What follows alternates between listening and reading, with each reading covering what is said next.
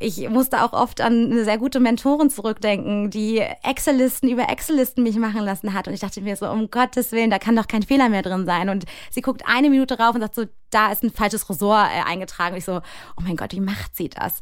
Und mittlerweile bin ich diese Person, weil es ist halt schon, man muss halt äh, diese Liebe zum Detail macht schon den großen Unterschied. Und das merken die Menschen. Man merkt, ob äh, was wahllos äh, ausgewählt oder wirklich ähm, durchdacht kuratiert wurde.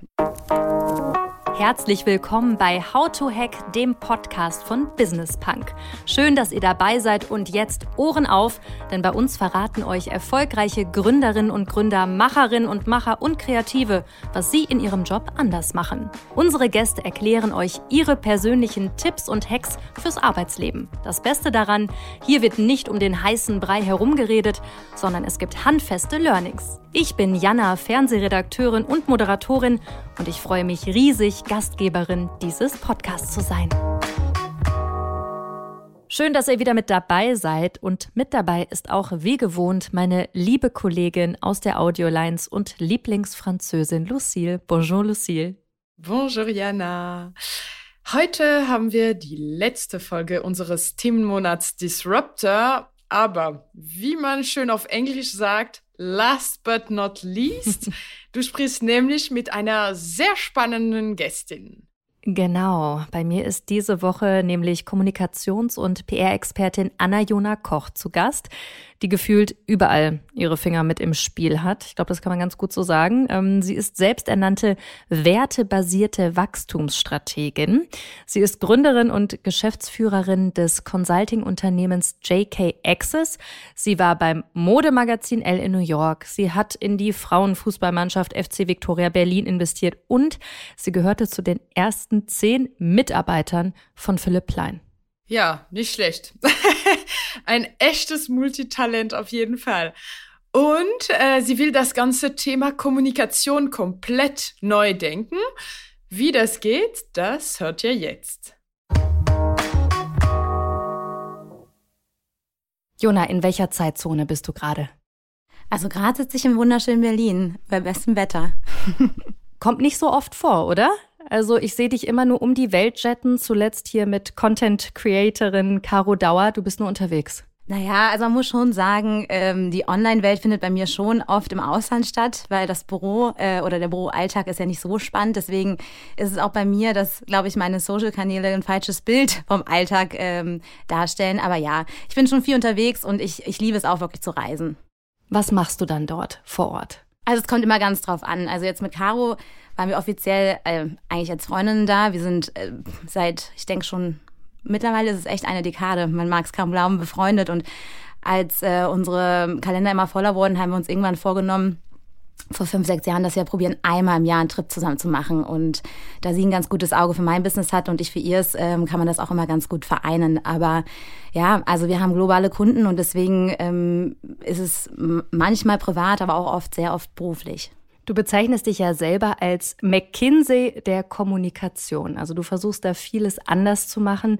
Was bedeutet das genau? Ja, ich weiß nicht, der Satz ist irgendwann mal gefallen, aber ich glaube schon, dass wir einen sehr strategischen Ansatz haben und ähm, ich habe auch ein BWL, also Finance Marketing Background, also ich habe auch die Finanzen im Blick. Aber auf der anderen Seite will ich auch schon herausstellen, dass wir sicherstellen, dass wir auch das Operative machen. Also nur Slides äh, wäre auch zu wenig, weil oft brauchen die Menschen ja auch bei der Umsetzung Hilfe. Und ich glaube, da liegt dann auch die Magie, weil nur leere Konzepte oder nur Slides in der Schublade zu haben, hilft nicht, ähm, sondern man muss halt auch gucken, wie kriegt man das übersetzt und wie kriegt man das sozusagen ja ins Leben gerufen. Wie sieht denn so eine ganz konkrete Strategie, Kommunikationsstrategie oder so ein Best Case, den du mal gemacht hast, aus? Gib mal ein Beispiel. Also jetzt jüngst haben wir äh, sogar für ein Pharmaunternehmen äh, die Kampagne zum Welt-HPV-Tag sozusagen als Speedboot unterstützt, weil irgendwie kam es dann doch überraschender als, so wie man es kennt, Weihnachten, uns stark war Weihnachten da, aber der Welt-HPV-Tag stand vor der Tür und ähm, es war keine konkrete Maßnahme geplant. Und dann haben wir vor Weihnachten, die Woche vor Weihnachten eigentlich noch ein Kurzkonzept abgegeben. Dann äh, kam das ganz gut an, noch ein Feinkonzept abgeliefert und dann haben wir zwischen den Feiertagen schon die Talents angefragt und haben eigentlich innerhalb von zehn Wochen eine komplette Kampagne kuratiert äh, mit Storyboard, ähm, mit äh, sozusagen allen Creatives äh, bis hin zur Aussteuerung und ähm, Empfehlung für Media äh, und verlängerte Add-on-Kampagnen und Offline-Events. Und das war schon so, es war natürlich ein Höllenritt. Also ich möchte auch gerne sagen, ich, mehr Vorlauf wäre besser gewesen.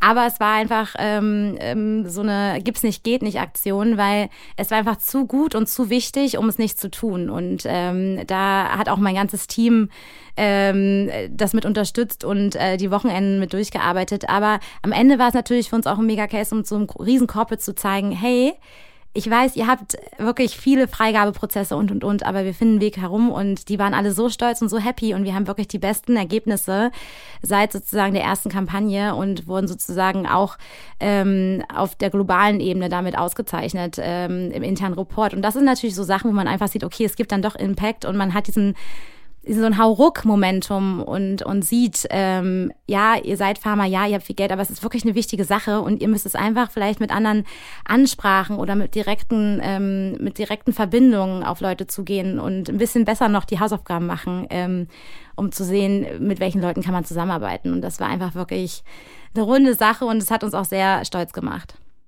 Mhm, an der Stelle direkt ein Disclaimer. Ich habe auch ein Event äh, moderiert, wo es auch um das Thema HPV ging, äh, für die Initiative Entschieden gegen Krebs. Und da hat man auch gemerkt, wie krass das war für die Leute, also wie viel sie neu gelernt haben, wie das Thema auch überhaupt noch nicht in den Köpfen der Menschen war dass da wirklich noch Aufholungsbedarf war und da habt ihr auf jeden Fall für gesorgt. Und wie ist das dann nach so einer Kampagne? Werdet ihr dann auch weiterempfohlen oder wie kriegst du dann andere Aufträge?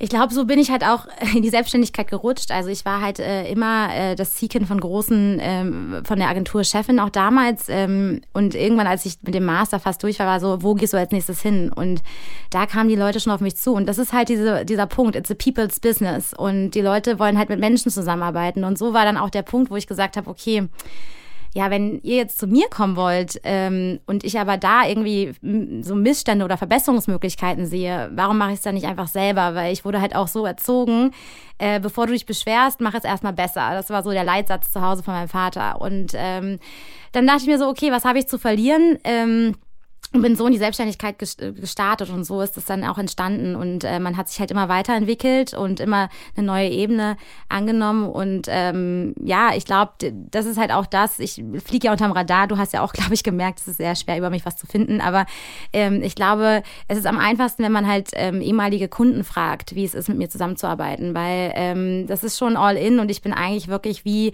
eine interne, externe, also ich äh, spreche dann auch in Wir-Form und ähm, ich kenne dann halt auch keine sozusagen ähm, klaren Grenze, das ist nur Kommunikation und das andere geht mich nichts an, sondern ich denke dann halt wirklich sehr unternehmerisch und ich glaube, das ist halt der Unterschied. Also du sagst ja auch über dich selber, man bucht dich nicht, wenn man Standard will. Ich will gar nicht sagen, dass Standard schlecht ist. Ähm, ich glaube, für viele Produkte und Brands ist Standard auch ähm, was man im guten Handwerk gut gemacht, äh, solide, ähm, gehört wirklich zum Pflichtprogramm. Aber ähm, in der Komfortzone findet kein Wachstum statt. Und man muss halt gucken, wie erreiche ich diese neuen Zielgruppen. Und da kann man einfach nicht nur das machen, was man halt kennt, sondern da muss man neue Sachen ausprobieren. Und da ist natürlich auch das Risiko für viele Brands, weil man macht äh, ja ungetan ist. Man macht sozusagen neue Dinge und neue Dinge weiß man nicht, was das für ein Output äh, nach sich zieht. Am Ende ist natürlich super, äh, wenn sich alle ein High Five geben und sagen, wow, das war die beste Kampagne ever oder das haben wir alle super gemacht. Aber ähm, dazu gehört schon ähm, oder dazu gehören schon einige Bausteine dass die Leute sich trauen. Und ähm, das, ja, auch das liegt wieder an unterschiedlichsten Punkten, an Hierarchien in, in Corporates. Ne? Das ist ja politischer als äh, in jeder jeglicher Legislaturperiode. Ne? Also man weiß ja auch, ich glaube, man muss halt ein ganz gutes Verständnis haben für die andere Partei, für das Gegenüber und auch was ist wirklich ähm, der Incentive dahinter? Warum entscheidet die Person so oder warum ähm, wird sie blockiert in einer Entscheidung? Ähm, und wenn man das auch versteht und sozusagen sich auf den gegenüber mhm. über, überliegenden Partner einlässt, ich glaube, dann kann man gemeinschaftlich auch einen Weg ähm, entwickeln und einen Weg heraus und sagen, okay, dann probieren wir mit dem, den und den Step und vielleicht nächstes Jahr dann ähm, ja, nochmal mit, mit, mit einer größeren Brücke. Aber ich glaube, das ist einfach der Weg, um auch Deutschland wieder ähm, wettbewerbs wettbewerbsfähiger zu machen. Weil, ja, wir haben so viele kreative Köpfe und äh, so tolle Ideen, aber ähm, mich langweilt, dass das, ähm, wir das einfach nicht so auf die Straße bringen. Und ich glaube, dafür trete ich auch an. Mhm. Jetzt ist es ja so, dass du hast es auch eben schon angesprochen, es verändert sich, ne? Es verändert sich alles, alles im Wandel. Stichwort Social Media, da bist du ja auch unterwegs. Ähm, wie hat sich Kommunikation denn dadurch verändert? Also durch die ganzen sozialen Medien. Unsere Aufmerksamkeitsspanne ist ja einfach deutlich kürzer geworden. Also worauf muss man da jetzt auch als Unternehmen achten? Was, was rätst du da den Leuten? Also ich glaube, so der klassische Weg von Kommunikation muss man einfach, also was ist klassische PR oder was ist klassische Kommunikation? Ich glaube, das ist so ein Punkt, den man heutzutage schon mal ähm, neu definieren muss, weil äh, es ist natürlich total klassisch, dass jeder jetzt nicht nur eine Zeitung liest, sondern auch Social Media nutzt. Also würde ich halt einfach diesen Begriff auch schon mal erweitern. Auf der anderen Seite muss man halt auch sagen, dass Marken selber zu Sendern geworden sind. Mhm. Früher war es einfach so, du hattest ähm, eine Marke, ein Medium und dann sozusagen äh, die den Kaufabschluss, sage ich mal jetzt sehr profan. Aber äh, mittlerweile ist es halt schon so wichtig, dass wenn du auf deinen eigenen Kanälen nicht sendest, was du selber über dich hören möchtest, dass du das erste Mal so eine große Wort-Bildschere aufmachst.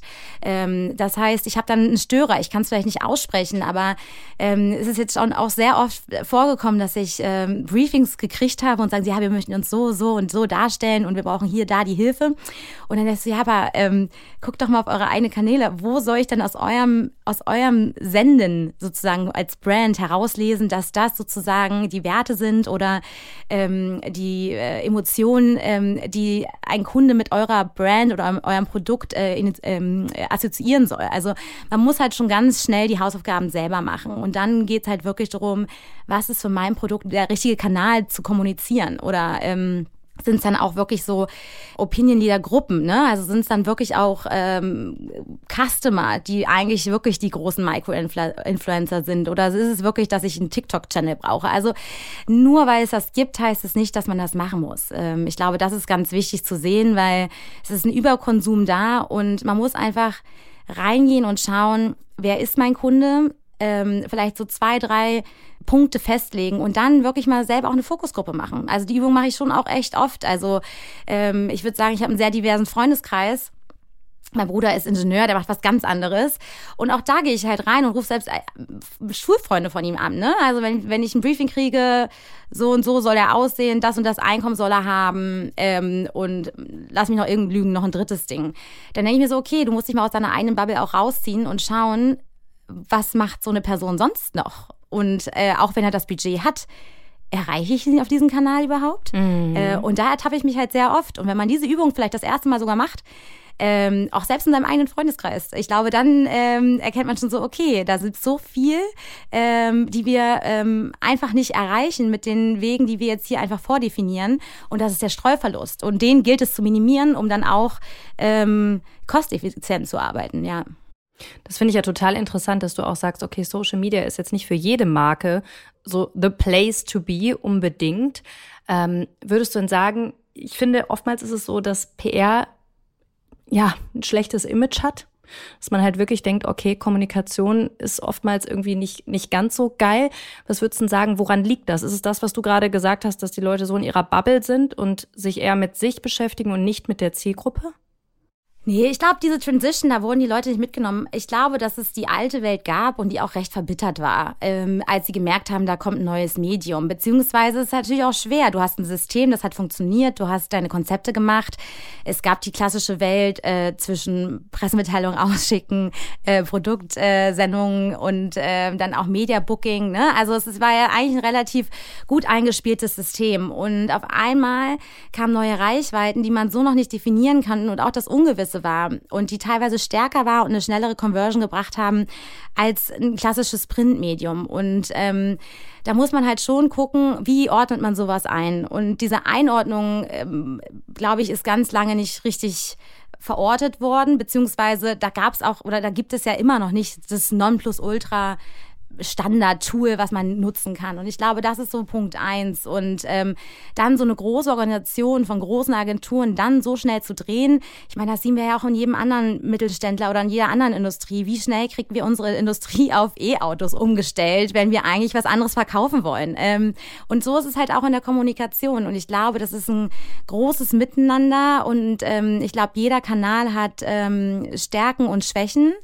Ähm, und das ist, das ist ein Mix. Ähm, und, und das ist wirklich auch diese Strategie, dieses, dieses Feingefühl. Wie, wie connectet man alle Zutaten? Also es ist genauso, ähm, lege ich zwölf Zutaten auf den Tisch, ähm, ist es trotzdem auch die Frage von Timing, Kochzeit, ähm, wie setze ich was ein, um dann einfach das, das Rezept sozusagen auf, auf eine andere Ebene zu heben. Und ich glaube, das ist einfach, was für mich gute PR oder Kommunikation ausmacht, dass man halt der Chefkoch ist in, in dem Sinn, dass man halt ähm, auch in, auf allen Ebenen berät und äh, nicht die Angst hat, große Retainer-Kunden zu verlieren, sondern einfach wirklich wieder in diese beratende Rolle reingeht äh, und sagt, nee, das können wir hier abbrechen. Das ist so, als würden wir eine Maßnahme machen und wir packen da bloß ein anderes Brandlabel drauf. Äh, wir müssen das anders denken, damit es einfach zu eurer Identität passt. Also dieses beratende, das ist das, was ich mir mehr wünschen würde in vielen Punkten. Jetzt lass uns mal bei der Metapher von den Zutaten bleiben. Was wären denn so deine Top-Zutaten, die man halt braucht, um jetzt als Brand, als Unternehmen erfolgreich zu sein? Also wenn du die jetzt mit uns teilen würdest. Ja, ich glaube, man muss erstmal wirklich seine Hausaufgaben machen. Also es macht gar keinen ähm, Sinn, frühzeitig zu, ähm, zu starten. Ich meine, verstehe mich nicht falsch, ich bin die Erste, die hier ähm, ähm, Building a äh, Rocket on Flight, ne? Da bin ich sofort dabei. Aber im Endeffekt musst du trotzdem wissen, wo kommst du her oder was ist deine Identität und wo willst du eigentlich wirklich hin. Und ähm, wenn du mit den Basics, also wirklich, das ist klein, klein, aber wenn du schlecht beschriftetes Bildmaterial hast, dann fliegst du schon aus einer Seite raus und dann kannst du noch so gute Sachen haben, aber you didn't do the basics right. Äh, und das gehört halt auch dazu. Und ähm, ich musste auch oft an eine sehr gute Mentorin zurückdenken, die Excel-Listen über Excel-Listen mich machen lassen hat. Und ich dachte mir so, um Gottes Willen, da kann doch kein Fehler mehr drin sein. Und sie guckt eine Minute rauf und sagt so, da ist ein falsches Ressort äh, eingetragen. Und ich so, oh mein Gott, wie macht sie das?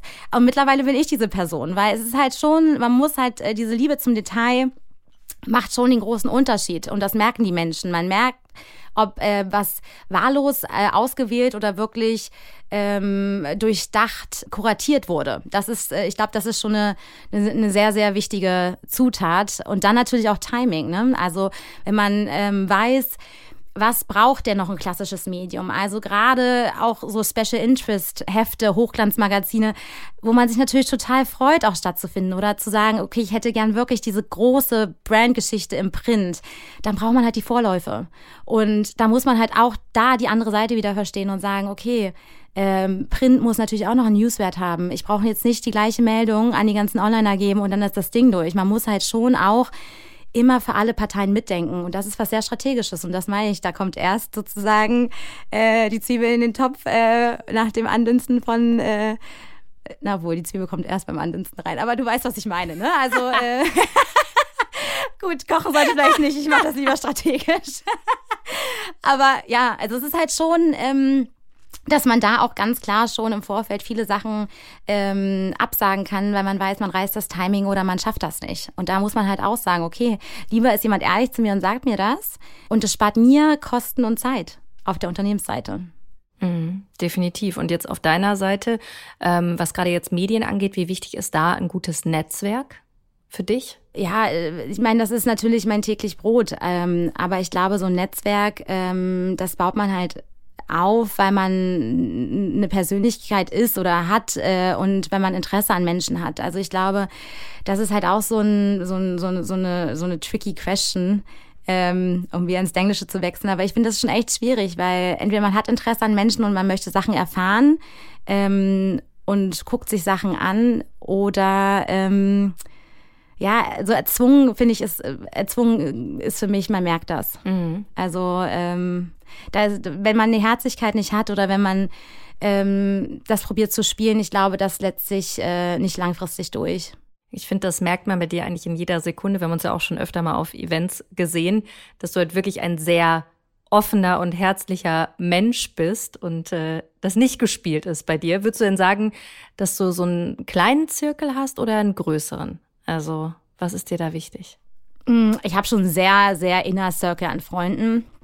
Das auf jeden Fall. Aber ähm, ich habe ein großes Herz. Ich habe wirklich ein sehr, sehr großes Herz. Wenn mich jemand um Hilfe bittet, dann äh, fällt es mir sehr schwer, Nein zu sagen. Also ähm, ja, kann ich nicht, also frag mich nicht so oft. Ich sage wahrscheinlich nicht nein. ähm, nein, und auch wenn es gerade gute Dinge sind. Also ich liebe es wirklich. Ich habe so ein Matchmaker, ähm, gefallen. Ich weiß nicht, ich, ich liebe es, wenn Dinge funktionieren und wenn man Sachen zusammenbringt und man weiß einfach, das funktioniert. Oder ähm, eine, eine Superpower ist halt auch das perfekte Seating zu machen beim Dinner, weil äh, viele denken immer so, ah, naja, so ein guter Abend, das ist so, so wahllos. Aber nein, also es ist so viel Detail auch, wie setzt man die Leute? Ist da eine Person, die einen komforten kann? Ist es eine Person, wo man möchte, dass sie selber auf die Idee gekommen sind, dass sie sich kennenlernen müssen? Also da ist so viel Strategie auch manchmal dahinter, also im positiven Sinne, ne? Das soll gar nicht berechnet klingen, aber ich liebe das einfach, wenn ich weiß, dass diese Menschen gute Ebenen miteinander haben oder auch interessante äh, Gespräche führen können und ich die zusammenführen kann. Also das macht mir ganz, ganz große Freude. Mhm. Also halten wir fest, Menschlichkeit, Empathie auch in der PR ganz, ganz wichtig. Wird auch öfter mal vergessen. Ich glaube, ansonsten hast du auch keinen Spaß an deinem Job. Also ich, also ich meine, für mich ist ja Kommunikation so ein Way in. Ne? Also ich glaube, ich bin schon eher ein Business-Stratege, aber mein Tool ist einfach über die Kommunikation reinzugehen weil ich finde, da kannst du halt sehr gute Datenpunkte von einem Unternehmen ablesen. Ähm, und dann muss man aber auch ähm, sozusagen die, die ähm, Departments, die Mauern sozusagen ein, reinreißen, weil ich glaube, auch nur ein erfolgreiches Unternehmen ähm, ist erfolgreich, wenn da eine Kommunikation, ein Austausch stattfindet. Wenn Marketing weiß, wo eigentlich die Sales, wo eigentlich die Sales stattfinden, also man nicht irgendwie was Falsches targetet, sondern halt auch bei den loyal Customern bleibt und die nicht vergisst, äh, bevor man neue Märkte aufmacht. Ne? Nur äh, First Customer bekommen und wieder verbrennen, das ist ja auch, mhm. also das ist keine langfristige gesunde Lösung. Und ähm, ich glaube, ich bin ein sehr langfristiger Mensch und ähm, das ist, glaube ich, auch so ein Filter. Ich kann, glaube ich, auch nur mit Menschen zusammenarbeiten, die diese All-in-Mentalität verstehen. Und wenn du jetzt mal aus deiner Bubble rausguckst oder dem, was du machst, was würdest du jetzt so von außen betrachtet sagen, okay, das ist so die, die geilste Kampagne, die geilste Kommunikation, die ich jetzt mir, die ich so in den letzten Jahren gesehen habe. Die haben einen richtig guten Job gemacht. Hätte ich auch gern gemacht.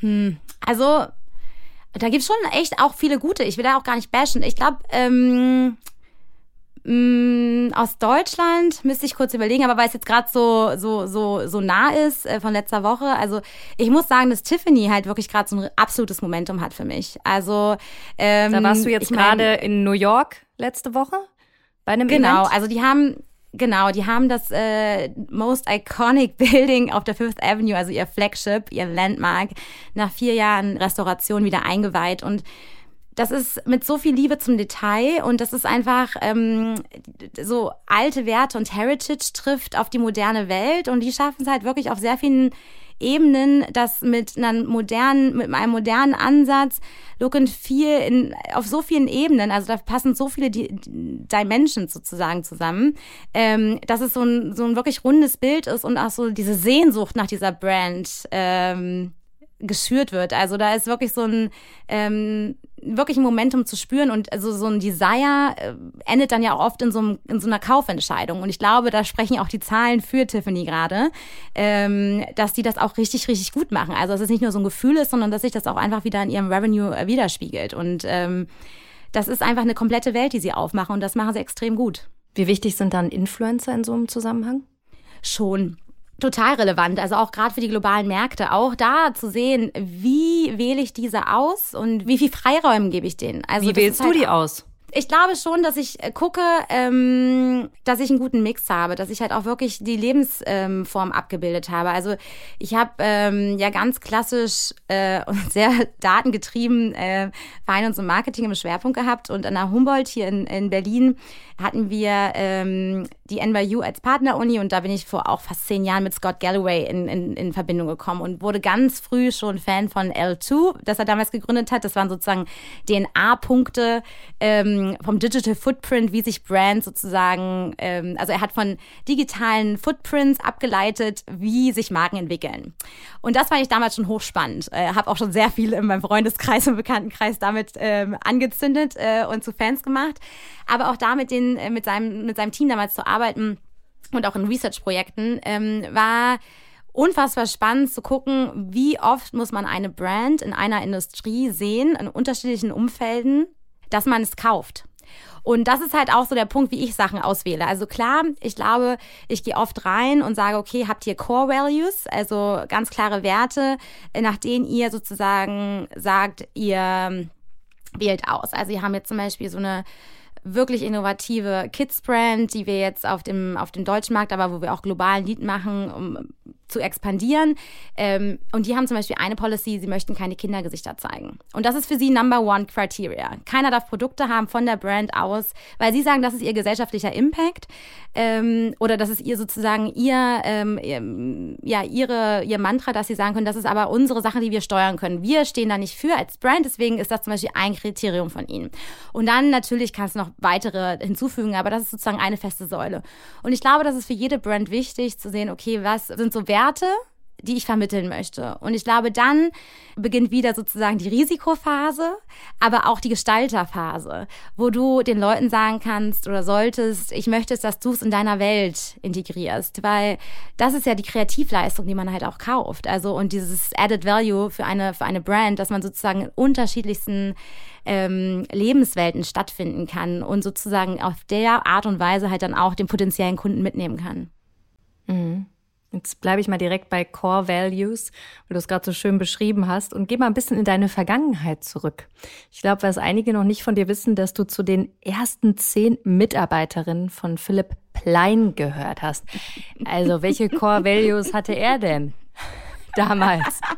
Ich glaube, also ähm, erzähl uns alles. Ich glaube, also nein, es war einfach eine unfassbar verrückte Zeit. Ähm, ich kann ja auch gar nicht ehrlich sagen, wie ich da hingekommen bin. Das waren wirklich, ähm, ja, ich, ich nenne es einfach Schicksal, aber es war äh, eine sehr, sehr wilde Zeit und ähm, ich, egal wie man zu seiner Mode steht oder zu ihm als Person, er ist einfach ein unfassbar krasser Typ und ähm, er hat zum Beispiel bei mir in, in meinem ähm, Umfeld das, das Wording Plug-and-Play Solution ganz klar geprägt. Heißt? Also es ist natürlich schon extrem ähm, naja, es, ich brauche eine Plug-and-Play-Solution. Also es ist wie ein Plug. Ich muss einfach reinstecken und es muss funktionieren. Also liefere mir diese Solution. Und das war sozusagen äh, der Anspruch an sehr, sehr viel. Und ich glaube, wenn du da so in so einem dynamischen kleinen Kaff in der Schweiz sitzt und äh, anfängst, so ein Imperium zu bauen, ähm, dann gehst du halt über deine Grenzen und dann macht das ganze Team alles auch gemeinsam zum ersten Mal. Ich meine, das ist ja schon mal was Krasses, wenn du was zum ersten Mal machst, aber wenn du als gemeinschaftliches Team was zuerst machst, dann ist es natürlich super prägend. Ich habe so tolle Menschen da auch kennengelernt, äh, weil es sich so zusammen äh, gefügt hat und geschmissen hat. Ähm, und ehrlicherweise habe ich auch da schon eigentlich herausgefunden, was ich jetzt mache, weil auch da war ich dann das Bindeglied zwischen Marketing und Sales und habe mich um Wachstumsthemen gekümmert und habe halt die ganzen Monobrands aufgemacht. Ich habe den Showroom in Mailand mit aufgemacht und dann sozusagen die ersten Flagships in Saint-Tropez, Monaco, Wien. Ähm, und man lernt einfach, also man muss einfach mitdenken, dieses 360-Grad-Solution-Denken. Also wo könnte jetzt noch irgendwo ein Fuck-up passieren? Äh, bis hin zu morgens um fünf, äh, wir haben noch keine gelabelten Tüten. Wir müssen jetzt noch Einkaufstüten. Wenn mir morgen jemand was kaufen will, wo geben wir denn die Sachen mit? Also man denkt an manche Dinge auch erst, wenn man äh, davor steht und sagt, okay, wir brauchen jetzt hier noch eine Plug-and-Play-Solution. Wie kriegen wir das jetzt noch ganz schnell gelöst? Und ich glaube, das ist so ein, so ein Ansatz, der mich sehr, sehr geschult hat. Was glaubst du denn, was Philipp Lein besonders gut gemacht hat in Sachen Kommunikation? Klare Zielgruppe oder was würdest du sagen? Naja, er hat schon seine Nische gefunden, da sind wir uns ja alle, glaube ich, einig. Ja. Aber ähm, ich, äh, er hat halt auf Risiko gespielt und das muss man ihm halt lassen. Er hatte einfach ähm, zu, äh, da wurde die Bread and Butter gerade cool. Das war das eine der ersten Mal, dass sie auch in Berlin war. Da hat er einfach eine Achterbahn draufgesetzt. Da hat er äh, früh die Leute gehabt. Da hat er, genau, die ist jetzt ähm, äh, ja, die war einfach vor 14 Jahren, 15 Jahren richtig groß, Barcelona, Berlin, aber das war einfach so das Ding. Ähm, und er hat einfach wirklich Geld investiert und hat da einfach eine Achterbahn draufgebaut. Und dann hast du dich als sozusagen Besucher, also sozusagen, da hast du ähm, ähm, ja die neue Kollektion geordert, sozusagen für die Geschäfte für die nächste Saison hast dich reingesetzt und dann bist du sozusagen an der Kollektion gefahren in so einem Achterbahn, so ein Katz und Maus, ne, was man so vom Dom in Hamburg oder so kennt. Mhm. Äh, bist du dran vorbeigefahren und hast so, so er hat da nochmal eine, eine neue Experience dazugefügt oder er hat wirklich Geld investiert und hat gesagt, so ich möchte ins Fernsehen und ähm, hat dann ja Naomi Campbell für Unsummen gebucht. Ähm, ich hatte eine Kampagne, da war ich auch noch da mit Misha Barton. Zwar war das so, das war kurz nachdem, also ne, äh, nach ihrer Prime Time sozusagen, aber trotzdem war es ein Momentum. Er hat äh, wirklich immer das Geld äh, genommen und reinvestiert und ist aufs Ganze gegangen. Also das ist schon, das hätten sich nicht viele getraut. Also ist Geld schon einer der entscheidenden Punkte beim Thema Kommunikation? Naja, ich würde sagen, nicht immer. Ich glaube, wenn man kein Geld hat, da muss man natürlich noch mehr Handwerk können. Geld löst natürlich sehr viel, weil, äh, ne, dann kannst du dich auch irgendwo reinkaufen, etc. Aber er hat keine Anzeigen am Anfang gekauft, das muss ich auch sagen. Ne? Also er hat eher Aktionen gemacht die dann zu redaktioneller Berichterstattung geführt haben. Ne? Also es war jetzt nicht so, ich buche hier einfach klassisch meine Anzeigen durch, das nicht. Mhm. Und ich glaube, das ist halt auch nochmal so der, diese, diese Unterscheidung. Wenn du kein Geld hast, dann ist es halt gerade wichtig, einen Partner an deiner Seite zu haben, der das Geld, was du hast, ähm, gut einsetzt oder dich gut berät und sagt, nee, das ist jetzt hier wirklich outstanding, äh, damit machst du wirklich, ähm, ne, da hast du hiermit die Chance, äh, wenn du diese Sache einbuchst, dann könntest du hier noch redaktionell verlängert werden ähm, und dass man das Strategische dahinter auch einfach mit äh, sozusagen in die Gleichung mit reinbringt. Jetzt hast du ja die Modewelt aus beiden Seiten mal betrachtet. Also einmal warst du bei Philipp Plein, aber du hast ja auch die andere Seite besucht, den Modejournalismus. Du warst bei der L in New York und hast da gearbeitet. Was hast denn da für spannende Anekdoten und Learnings und Hacks für uns? Hm, also ich, ich, es gab dazwischen noch eine Zwischenstation, weil die ehemalige Marketingchefin von Philipp Plein hat mich dann nach Hamburg geholt in die PR, weil sie meinte, du, das hast du zwar schon alles super gemacht, aber ich glaube, PR ist dein Ding. Ähm, und dann bin ich sozusagen aus der Position in Hamburg raus nach New York und ich wollte es einfach wirklich auch da 360 Grad verstehen. Und ich glaube, ähm, mhm. da habe ich gelernt, ähm, ein Klischee ist ein Klischee, weil es auf Wahrheiten zum größten Teil auch äh, basiert. Also Teufel trägt Prada die ersten Wochen ähm, Haken dran. Es war wirklich äh, wie aus den Büchern. Ähm, aber es war eine Zeit, äh, wo ich auch wirklich Respekt dem Handwerk des Journalismus ähm, äh, zugesprochen habe. Also jetzt ist es so, ich buche mir lieber Experten dazu, ähm, die das Handwerk äh, verstehen und äh, die das wirklich einfach top machen können, weil ich finde, das ist eine Kunst in sich, auch ein gutes Interview, ein Porträt zu führen. Ich glaube, da ist halt auch gerade ne, äh, mit allen neueren Formen und ah, wir können das einfach mit dem Algorithmus machen. Ich glaube, das Menschliche geht da verloren und dieses Persönliche. Und ähm, da, da habe ich auf jeden Fall sehr, sehr, sehr großes, ähm, sehr großen Respekt vor diesem Handwerk. Auf jeden Fall auch. Ähm, gewonnen und ähm, das Verständnis. Ich glaube, ähm, das macht äh, dann auch sozusagen das Gesamtbild so gut äh, oder so, so wichtig, dass man einfach auch gut beraten kann, wenn man halt alle Parteien versteht. Und ich glaube, das war sozusagen äh, so ein wichtiges, ein sehr, sehr wichtiges Learning für mich, was ich auf jeden Fall aus New York mitgenommen habe. Sollten im besten Fall alle PRler auch mal Journalisten gewesen sein? Ach, ich glaube, äh, entweder man, man hat ein Verständnis dafür oder ähm, es hilft auf jeden Fall für den Prozess. Ich bin ein sehr prozessgetriebener Mensch und ich glaube, wenn man halt Prozesse, Systeme, Hierarchien versteht, dann ist man in seinem Job auch besser, weil man dann ein ganz anderes Verständnis dafür hat und auch, ähm, ich glaube, schnelle Abkürzungen sieht. Ähm, Abkürzung beziehungsweise auch Stellschrauben, wo man sagt, okay, wir müssen bei diesem Konzept gar nicht weitergehen, weil ähm, das lässt das System gar nicht zu. Ähm, und ich glaube, das ist schon ein Punkt, was uns als gesamtheitliche Industrie schneller machen würde in vielen Punkten, ja. Mhm. Jetzt hast du ja noch eine, eine, weitere Station bei dir auf der Liste. Also ich habe einige gefunden. Das ist wirklich sehr, sehr spannend. Ähm, in deiner Brust schlägt ja auch noch ein Fußballherz. Also du warst auch noch beim DFB im Marketing. Du bist großer Fußballfan mhm. und du bist auch Investorin beim ähm, FC Victoria Berlin, der Frauenfußballmannschaft, die mhm. ja auch extrem medial durch die Decke ging in den letzten Monaten gefühlt. Ja, jetzt sind wir auch noch die besten, jetzt sind wir auch noch die besten äh, Spielerinnen Berlin. Gestern erst äh, Wochenende erst Pokal ja, gewonnen. Ja, das habe ich, hab ich auch gesehen. Also ich finde es so krass. Also der FC Victoria Berlin, der ist so omnipräsent geworden. Also was habt ihr da an Kommunikation richtig gemacht und gut gemacht? Ich glaube, das ist, also es ist klar, ich meine, das Team, das Gründerteam ist einfach auch super, aber ich glaube, da merkt man einfach, dass man da auch eine gute Truppe zusammenbekommen hat und ich glaube, ähm, dass wenn jeder sozusagen seine Superpower mit reinwirft und äh, jemand mit reinbringt, dass man dann auch diesen Schneeball-Effekt kriegt. Also Fußball ist für mich einfach, ähm, ja, so eine es ist für mich mehr als nur Sport. Es ist für mich wirklich ähm, was sehr Wertegetriebenes. Ähm, und ich bin im Fußballstadion groß geworden. Also das ist, ähm, ich glaube, am schönsten ist für mich auch immer am Block. Ähm, weil, also bei den Ultras kann man auch gar nicht so laut sagen, aber ich bin da schon gut unterwegs. Ähm, und ähm, ich glaube, ich mache auch jedem so einen Fan. Also ich meine, ich bin ja jetzt auch äh, ganz quer ähm, Fan vom ersten FC Magdeburg. Da bin ich halt auch schon aus der gefühlt fünften Liga durch, aber war auch stolz, als wir äh, 2001 gegen äh, Bayern den Pokal gewonnen, also beziehungsweise nicht gewonnen, aber haben sie rausgeschmissen. Ne? Aber ich habe so Meilensteine da auch mitgenommen und es ist einfach so, da sind dann einfach irgendwie alle gleich. Ne? Also es geht nur darum, äh, ein guter zwölfter Mann zu sein. Und ähm, das liebe ich so über, liebe ich so am Fußball. Und ähm, das macht so viel mit einer Region, ähm, mit den Menschen, mit meiner Wochenendlaune. Nein, ähm, und äh, das ist halt auch, glaube ich, das, was wir bei Victoria wollen. Ne? Also es kann ja nicht sein, dass ähm, wir in Berlin keinen, keinen Fußballclub in der ersten Bundesliga haben. Und äh, da bin ich natürlich auch ganz vorne dabei. Und äh, gerade wenn du halt auch noch nicht so verfahren bist und auch nicht so ein Vermarktungssystem hängst und wirklich frei bist, dann macht das natürlich unfassbar viel Spaß, ähm, da mit Ideen, Impulsen und, und ähm, ja, Gestaltungsansätzen mit reinzugehen. Und auch mit Geld. Also du bist auch Investorin dort.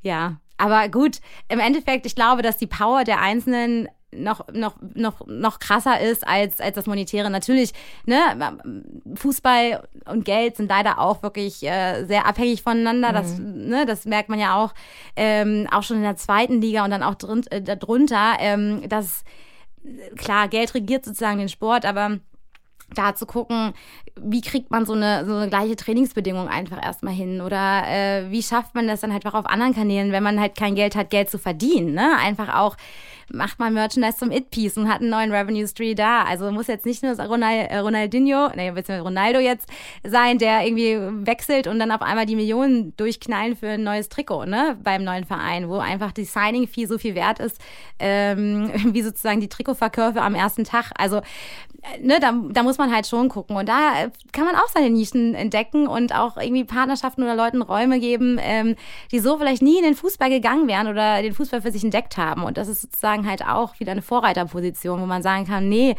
äh, vielleicht auch mal alte Systeme aufknacken und mit neuen Kommunikationsansätzen durchgehen. Mhm, aber du hast es ja oft in solchen Traditionsgeschichten wie gerade Fußball, ähm, dass dann auch schnell die Kritik kommt, dass dann halt wirklich durch eine gute PR, die ihr dort macht, durch eine gute Kommunikation, dieser Sport halt zum Kommerz wird dass es eine, eine Werbeveranstaltung wird mit Partnern, die sich dann dort präsentieren. Ähm, Kritiker dann sagen, okay, eure Spieler bekommen dann so viel Gehalt, sind deshalb so gut. Also was sagst du denen?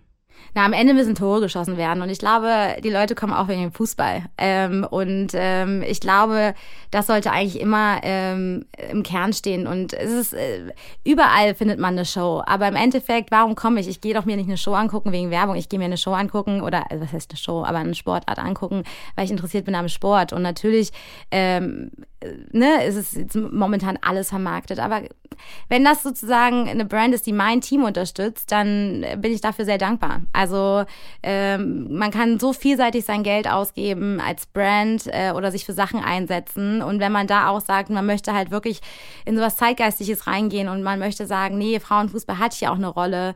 Äh, wir wollen halt auch Nachwuchs fördern. Ich finde, Mannschaftssport macht sehr, sehr viel mit einem ähm, ich glaube auch, dass ähm, mir Mannschaftssport in der Jugend so viel ge Gutes getan hat. Und das hat vielleicht, äh, das hat in meinem äh, Empfinden halt auch wieder einen höheren, ähm, höheren gesellschaftlichen Impact. Mhm.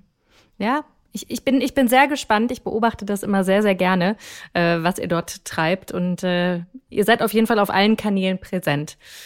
Sonst hättet ihr auch nicht Kritiker, die es dann auch kritisch beurteilen. Und wir bleiben. Ja, ich meine, im Endeffekt, ja, die Raten sprechen für einen. Ne? Also man muss halt schon sagen, wir haben so viele junge Mädchen, die sich jetzt anmelden möchten. Und ich glaube, dass das echt was mit einem macht. Und das ist ein bisschen was Intrinsisches, glaube ich, in mir. Ähm, wenn du ein gutes Wertegerüst hast in der Gesellschaft, ich glaube, dann kannst du dich überall gut durchsetzen. Und ich finde, Mannschaftssport ist so, ein, so, ein, so eine, so eine so eine Form, wo du einfach Teamgeist, Durchhalte, ähm, ein Wort ist ein Wort, you have to be there, ne, man, man steht füreinander ein. Und ich glaube, das sind solche Tugenden, die gerade so ein, so ein Sport wie Fußball sehr, sehr gut vermitteln kann. Und ich habe früher äh, im kleinen Dorf auch angefangen, aber dann ging es nicht weiter für mich.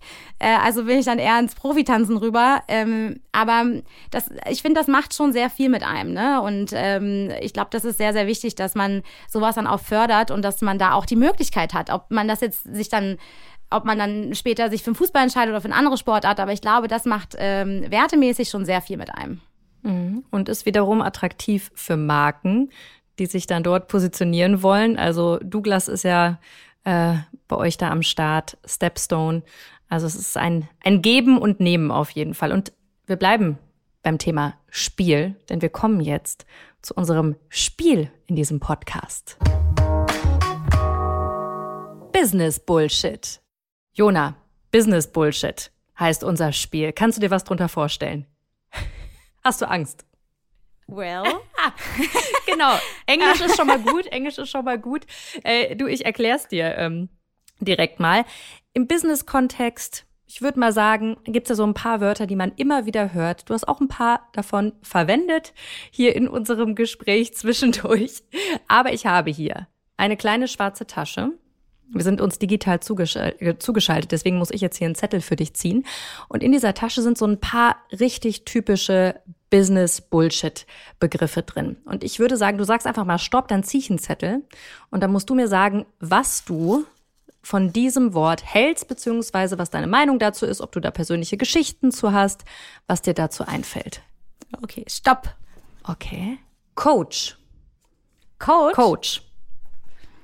Hast du schon hm. mal einen Coach? Business Coach? Oder was hältst du von diesen ganzen ja, Coaches?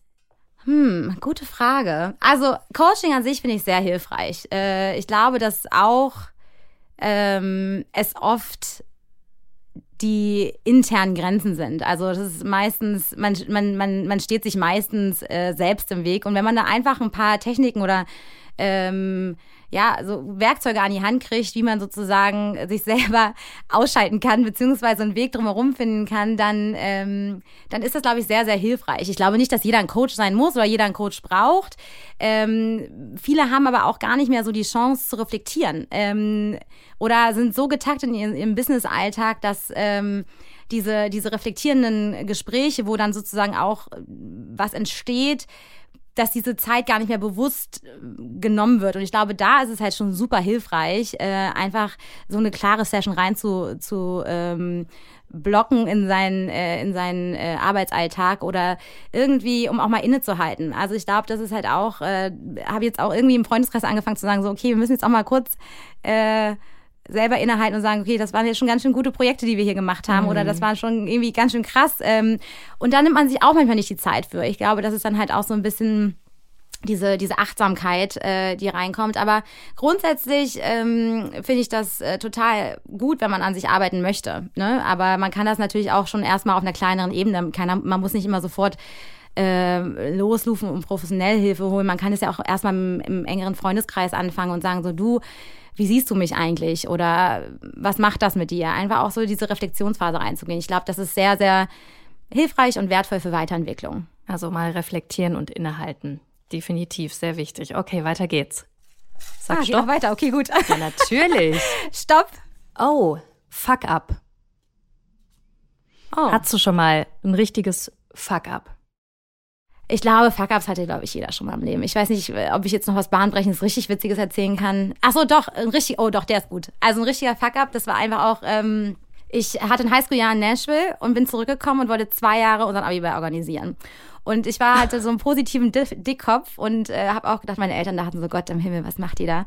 Ähm, aber nein, ich wollte äh, unbedingt einen guten Abi-Ball organisieren. Und dann wollte ich unbedingt am 7.7.07 Doppeljahrgang noch in unserem Bundesland. Naja, am Ende waren wir im Stadion, äh, weil es keine andere Location gab und ich wollte immer mal durch so einen Spielertunnel einlaufen. Und ähm, das Einzige, was ich nicht berechnet habe äh, oder eingebracht habe, war, dass Leute auch durchs Abi fallen könnten und dann vielleicht ihre Tickets, die sie vorbestellt haben, nicht äh, kaufen. Und dann war ich da mit 17 und hatte ein Haushaltsloch in meiner Abikasse von über 2000 Euro. Und ich dachte mir so, okay, mit 17 dachte ich mir so, okay, Privatinsolvenz. Nee, und dann musste ich kurz, äh, musste ich kurz überlegen und ähm, dann habe ich mir überlegt, ähm, was machst du jetzt? Und dann dachte ich mir, was darf auf dem Ball nicht fehlen? Und dann habe ich eine Tombola organisiert und äh, habe da auch relativ schnell Leute gewonnen, richtig gute Sachen äh, in den Topf zu werfen. Und dann hatten wir am Ende sogar noch ein Plus. Aber also da bin ich wirklich, da habe ich, bin ich drei Tode gestorben. Ne? Also wenn du vor so einer Summe stehst und denkst, dir. oh mein Gott, jetzt muss ich das hier finanzieren. Deswegen ähm, Eventplanung habe ich da mit 17 schon äh, einige gute Learnings mitgenommen. Ähm, aber ja, das war auf jeden Fall ein Fuck-up, das ich nie vergessen werde, ja. Früh übt sich und jetzt wissen wir auch, warum du so gut mit Geld umgehen kannst und mit Budgets. ja, also es war auf jeden Fall wild. War, war, war ein gutes Learning. Und ganz, ganz zum Schluss habe ich noch eine Frage an dich. Wenn du jetzt so einen Wunsch frei hättest, wir gucken jetzt mal so ein bisschen in die Zukunft. Wer weiß, manchmal werden Wünsche ja wahr. Für welches Unternehmen würdest du gerne die Kommunikation machen? Was wäre so dein absoluter Traum? Puh, gute Frage.